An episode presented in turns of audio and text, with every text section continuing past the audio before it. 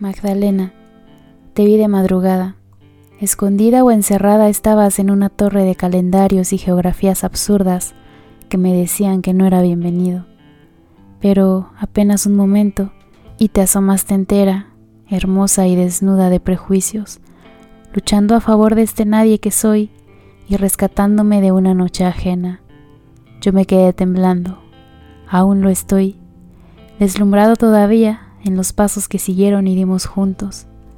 Lo que antes entró por la mirada, suavemente se llegó a mi pecho por camino desconocido.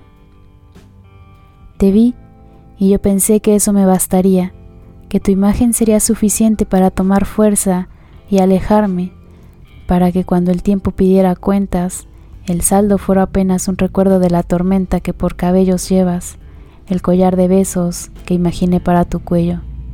Pero no, no fue suficiente. Necesito colgarte cien suspiros al oído y recorrer tu geografía con mis labios. Y necesito que mis manos se dibujen en tu cintura y tus caderas, que mi sed encuentre alivio entre tus piernas, que renazcan mis dedos sobre tus senos, que tu boca me diga lo que no me dirán tus palabras, que mi piel más sombra sea en la luz de la tuya. Ya nada basta no basta con que sueñe que te tomo por la cintura, que te acerco a mí y que a tu cabello llega mi aliento, que dudan mis manos entre uno y otro pecho, que me restriego a tus caderas y que tu humedad me guía.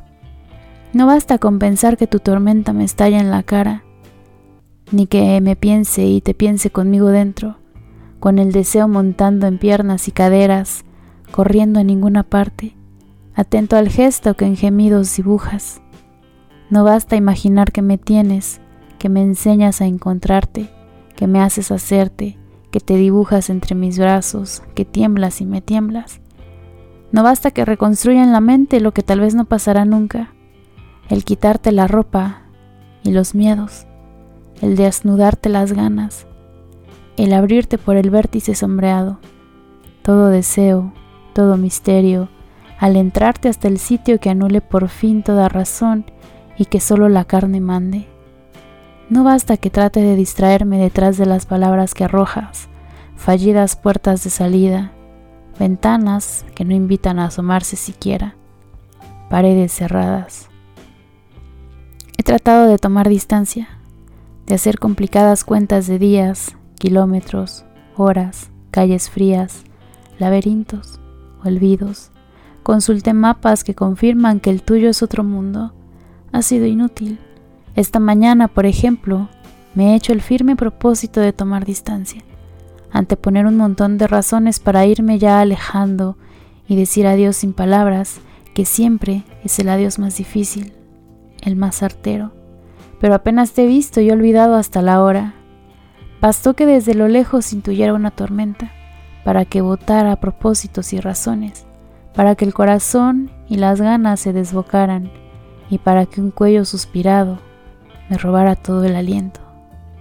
Magdalena, yo solo quería decirte que me gustas y que quería acercarme a ti, pero acercarme como un hombre se acerca a una mujer que le gusta, algo así como tomarte de la cintura y acercar tus pechos al mío, acercarme a tu cuello, decirte algo tierno y dulce al oído, mordisquear las manzanas de tus mejillas y llegar a tus labios con un beso Imaginarte un jadeo si mis manos te rehicieran los senos, intuirte un sueño si mi brazo te tomara prisionera a la cintura, soñarte soñando conmigo, dentro y dentro mío.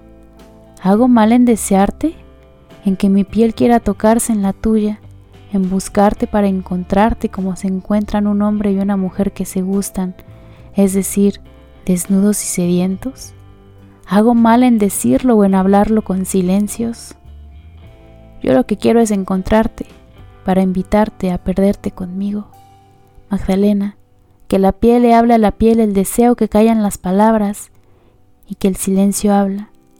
Espero entonces tu silencio y tu palabra. Vale, salud y que en la tormenta de la noche los cuerpos sean la barca.